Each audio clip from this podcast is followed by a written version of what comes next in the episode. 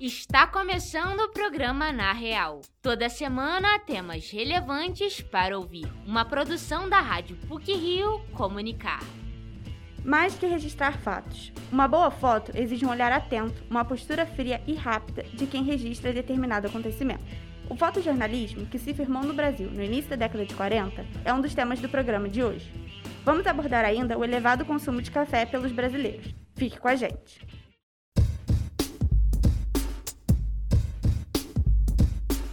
Fotojornalismo existe no Brasil desde o início do século XX, mas se firmou efetivamente na década de 40, quando incorporou o modelo de fotoreportagem. De lá para cá, com novas tecnologias, as matérias ganharam um forte aliado. A reportagem é de Luiz Felipe Azevedo.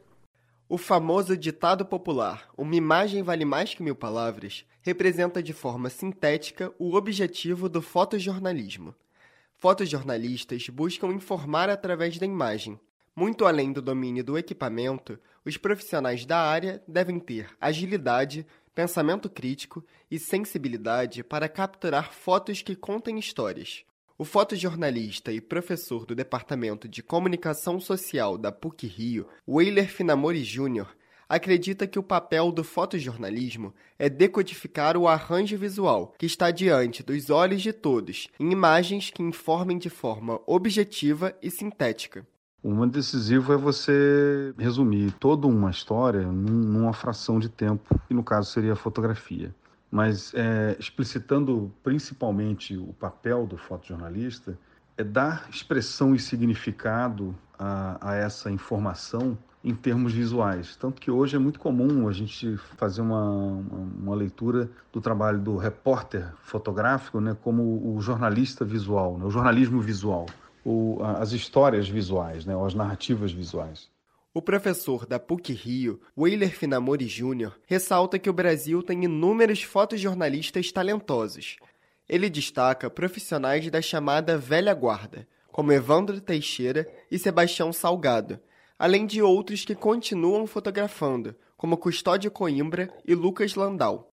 As fotografias têm o poder de capturar eventos históricos que marcaram o país, ao mesmo tempo que podem denunciar problemas estruturais da sociedade brasileira. Nesse caso, o fotojornalista destaca alguns dos retratos do Brasil que mais o impactaram.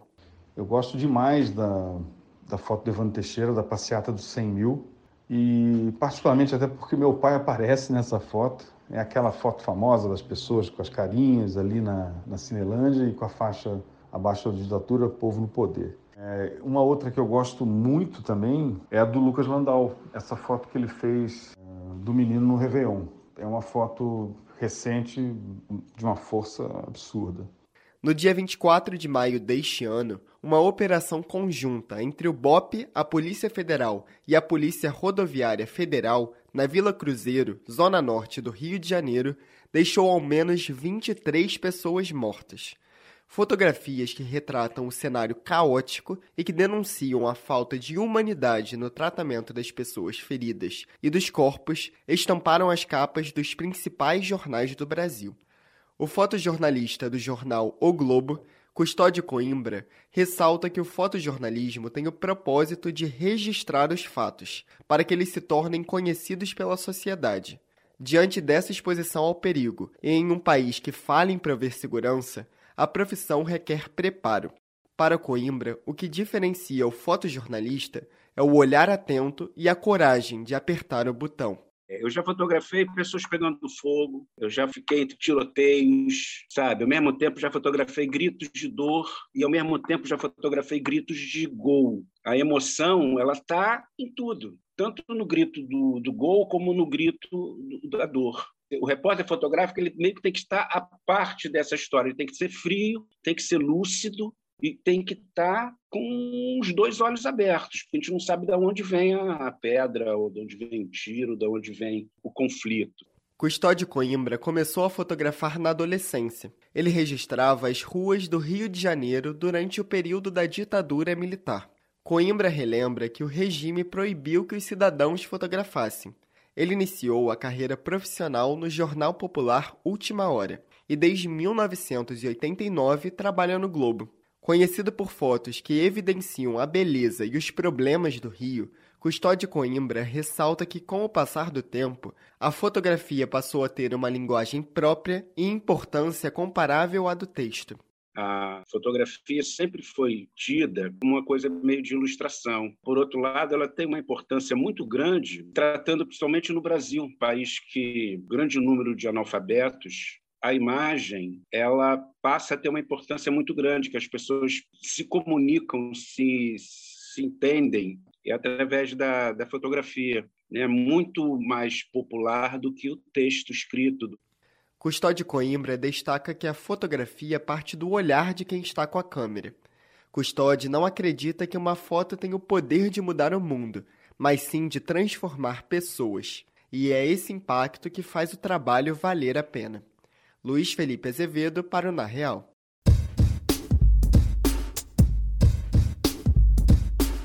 45% dos brasileiros consomem de 3 a 4 xícaras de café por dia.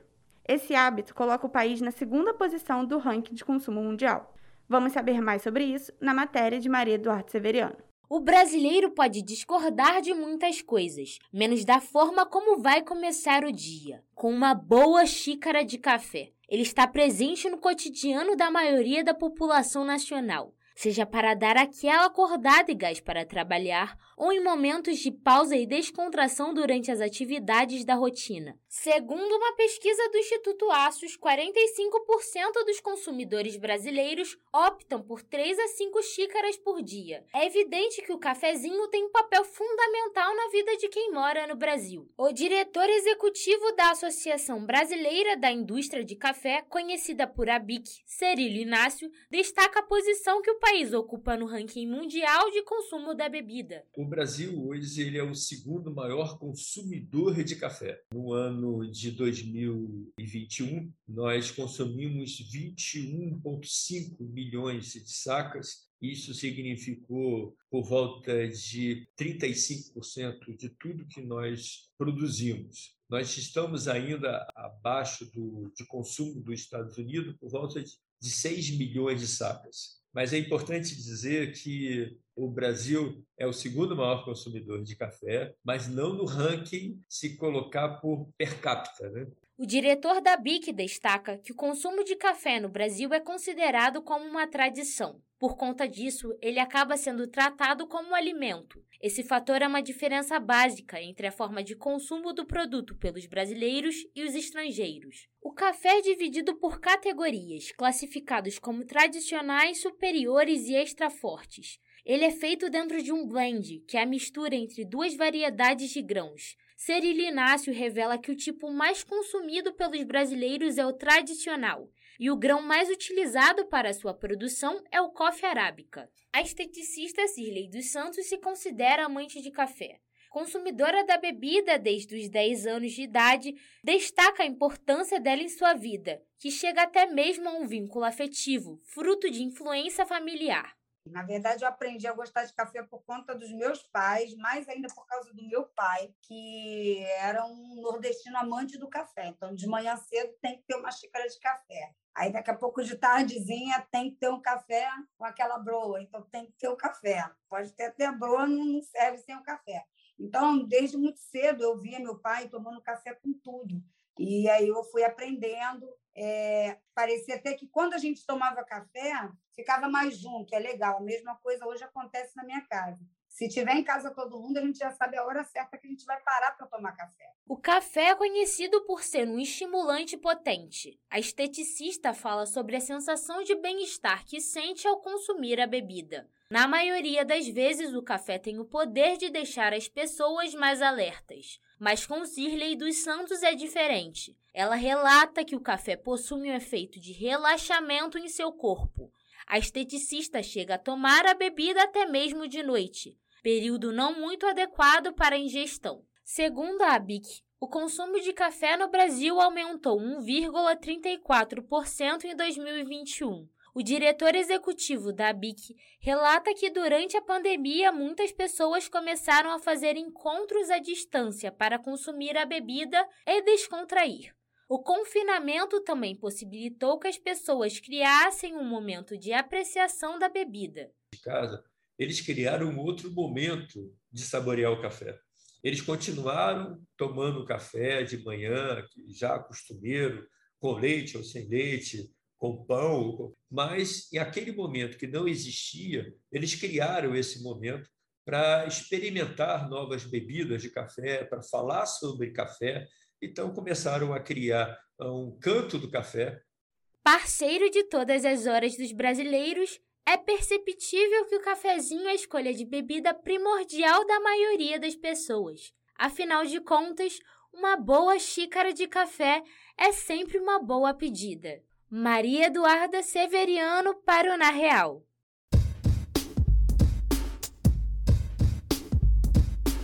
Por hoje é só. Esse episódio foi apresentado por Maria Mariana Braga e com edição sonora de Luiz Felipe Azevedo. O programa Na Real tem supervisão e edição do professor Célio Campos.